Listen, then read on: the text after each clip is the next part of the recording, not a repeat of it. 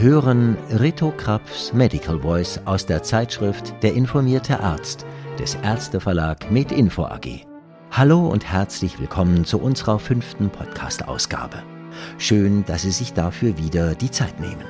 Und an dieser Stelle möchten wir natürlich auch unsere neuen Zuhörerinnen und Zuhörer ganz herzlich begrüßen. Mein Name ist Christian Heller. Ich bin freischaffender Sprecher unter anderem für SRF und für zahlreiche Hörbücher. Und ich heiße Reto Kröpf, der Initiant und Autor unseres Podcasts. Ich bin Facharzt für allgemeine innere Medizin und Nephrologie. Und du wirst auch heute wieder die Kommentare zu den einzelnen Artikeln sprechen. Jetzt wünschen wir Ihnen viel Spaß mit neuen Beiträgen aus der Feder von Professor Dr. Reto Krapf.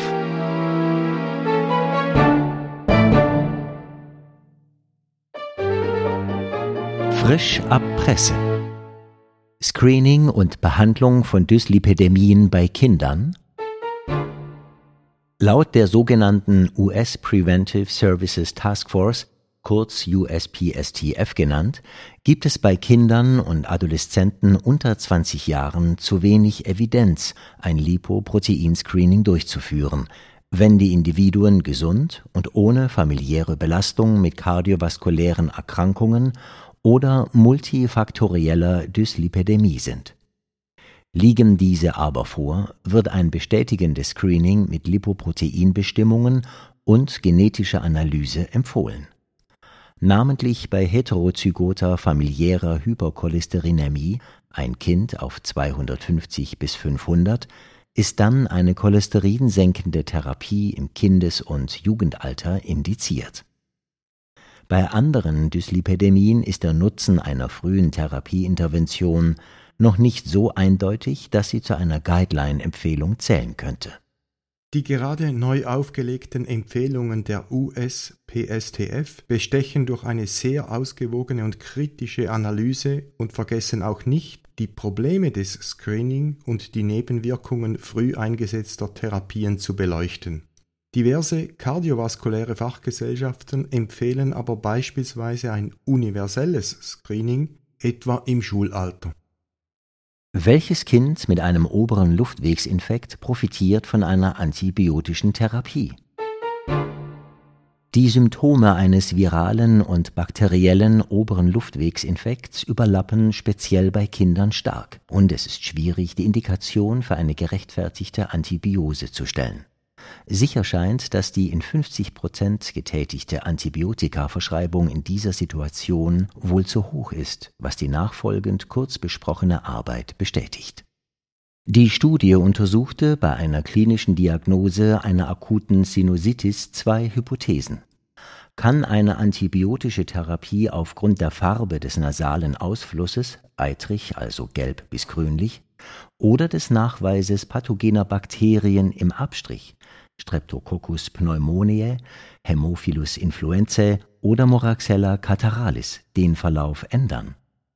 Die Therapie bei etwa 500 Kindern im Alter zwischen 2 und 11 Jahren bestand in Amoxicillin plus Clavulansäure oder Placebo. Die Antwort auf die vorhin gestellte Frage ist Ja und Nein. Eine antibiotische Therapie aufgrund des Vorliegens eines eitrigen nasalen Ausflusses änderte den Verlauf nicht. Die Selektion der Antibiose aufgrund des lokalen Nachweises der angeführten pathogenen Bakterien verkürzte aber die Symptomdauer signifikant und zwar von neun auf sieben Tage.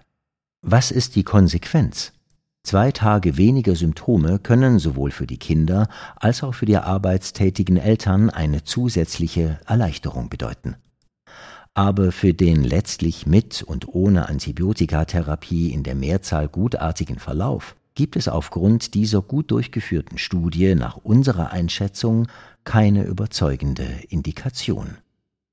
Die Autoren befürworten allerdings eine Differentialindikation basierend auf dem Nachweis pathogener Bakterien. Sehen Sie sich bitte auch die Rubrik Testen Sie Ihr Wissen am Ende dieser Rubrik an. Verlauf bei Raucherinnen und Rauchern mit initial normaler Lungenfunktion. Gemäß den Gold-Kriterien wird bei Individuen mit ehemaligem, typischerweise größer gleich 20 Packjahre oder aktuellem Nikotinabusus, aber normaler Lungenfunktion von einer Prä-COPD gesprochen. Der spätere Verlauf hängt gemäß der hier angeführten Publikation davon ab, ob die Patientinnen und Patienten zu Beginn an Symptomen litten, die mit einer COPD vereinbar waren oder asymptomatisch blieben Sowohl der Verlauf des forcierten Erstsekundenvolumens minus (-31 bis 38 Milliliter pro Sekunde und Jahr in beiden Gruppen) als auch computertomographische Verlaufsparameter einer COPD waren nicht unterschiedlich bei symptomatischen oder asymptomatischen Individuen. Die Nachbeobachtungszeit betrug fast sechs Jahre Allerdings wiesen die symptomatischen Individuen hochsignifikant mehr, das heißt dreimal mehr, Exazerbationen pro Jahr auf. Absolut ausgedrückt traten 23 Exazerbationen pro Jahr in der Gruppe symptomatischer Individuen gegenüber acht Exazerbationen pro Jahr in der asymptomatischen Gruppe auf. Das bedeutet die Prä-COPD scheint also keine homogene Krankheit zu sein und die in der Routine zur Verfügung stehenden diagnostischen Mittel können allfällige Subgruppen nicht voneinander unterscheiden. Symptomatische Individuen mit Prä-COPD brauchen also spezielle Instruktionen über Frühzeichen einer Exazerbation und eine engere ärztliche Führung inklusive Impfempfehlungen.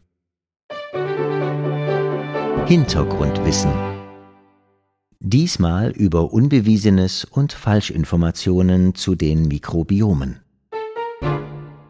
Die Zusammensetzung der menschlichen Mikrobiome ist Gegenstand zahlloser Publikationen, die meist nur signifikante Einflüsse des untersuchten Mikrobioms und der von ihm produzierten Stoffwechselprodukte auf verschiedene Krankheiten glaubhaft machen wollen wir könnten also in der frühen Hype-Phase einer neuen medizinischen Mode sein.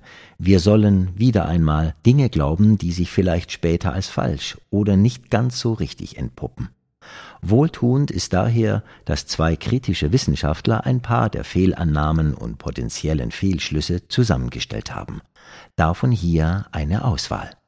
Erstens Mikrobiom ist ein neues Konzept. Nein, falsch. Denn schon 1885 wurden E. coli und 1899 Bifidobakterien beschrieben. Über eine Darm-Hirn-Achse spekuliert man auch schon seit wörtlich Jahrhunderten und seit 40 Jahren sucht man nach systemischen Einflüssen der Darmbakterien.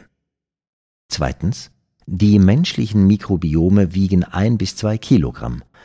Nein, eher weniger als 500 Gramm. Auch die geschätzten eine Billion Bakterien pro Gramm Stuhl sind wahrscheinlich hundertfach übertrieben. Drittens. Bakterien der Mikrobiome sind zehnmal zahlreicher als alle menschlichen Zellen zusammen. Nein, falsch, denn ein Verhältnis von eins zu eins ist realistischer. Viertens. Die Mikrobiome werden ab Geburt von der Mutter ererbt. Nein, denn der große Teil der Mikrobiomzusammensetzungen geschieht nach der Geburt und ist vorwiegend durch exogene Faktoren determiniert. Fünftens. Die meisten chronischen menschlichen Erkrankungen sind durch spezielle pathologische Mikrobiome charakterisiert. Nein, auch falsch. Denn in aller Regel handelt es sich um Assoziationen oder Korrelationen, ohne die Stringenz eine Aussage über die Kausalität machen zu können. Die sehr lesenswerte Arbeit trägt den nüchternen Titel auf Deutsch Menschliche Mikrobiom-Mythen und Mikrobiom-Fehlkonzepte. Auch noch aufgefallen. Verbreitung in der Schweiz und Erkennen der asiatischen Tigermücke. Das Schweizerische Tropeninstitut publiziert auf seiner Webseite umfassende und aktuelle Informationen zur Herkunft, Biologie, Verbreitung, Verhalten, Schutzmaßnahmen und vieles Nützliches mehr. Wir konzentrieren uns auf eine Repetition der Erkennungsmerkmale der Tigermücke. Erstens.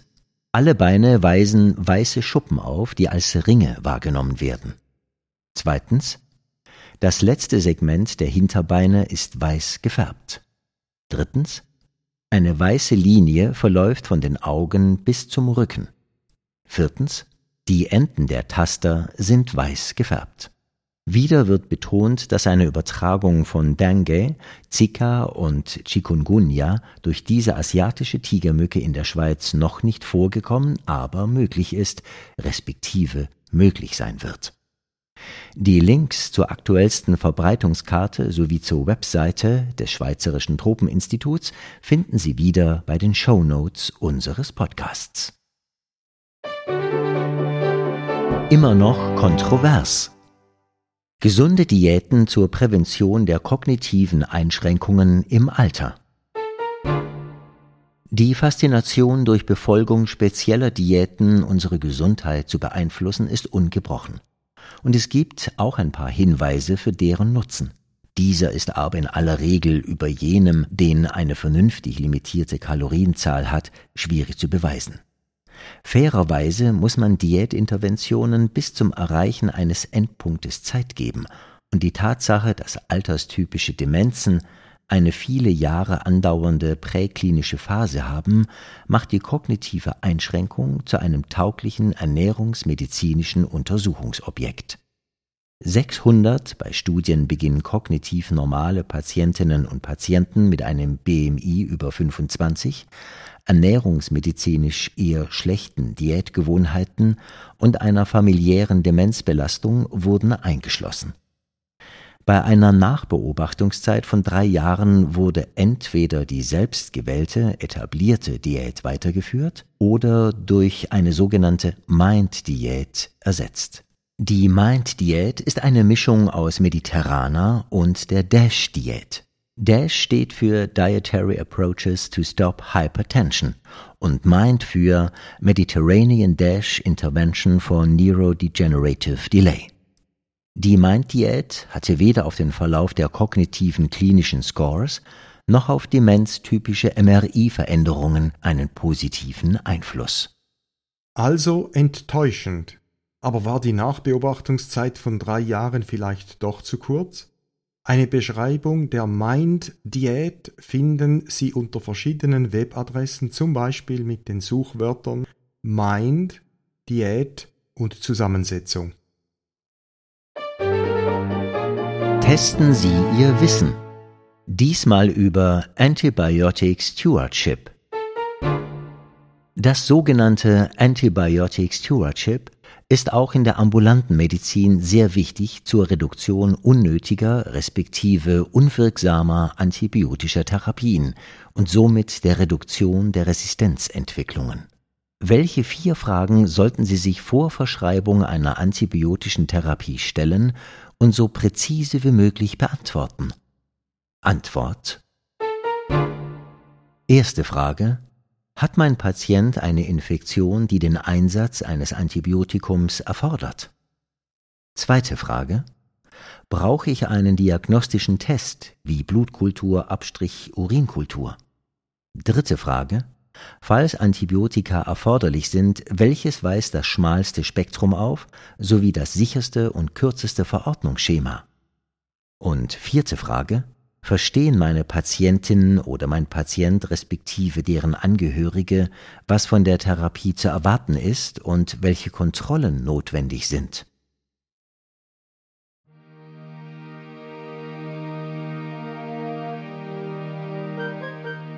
So, liebe Hörerinnen und Hörer, das war's schon wieder. Unser September-Podcast. Hat uns sehr gefreut, dass Sie dabei waren. Wir hoffen, wir konnten Ihren Wissenshorizont ein bisschen erweitern. Und wenn es Ihnen gefallen hat, dann empfehlen Sie uns weiter oder abonnieren Sie uns.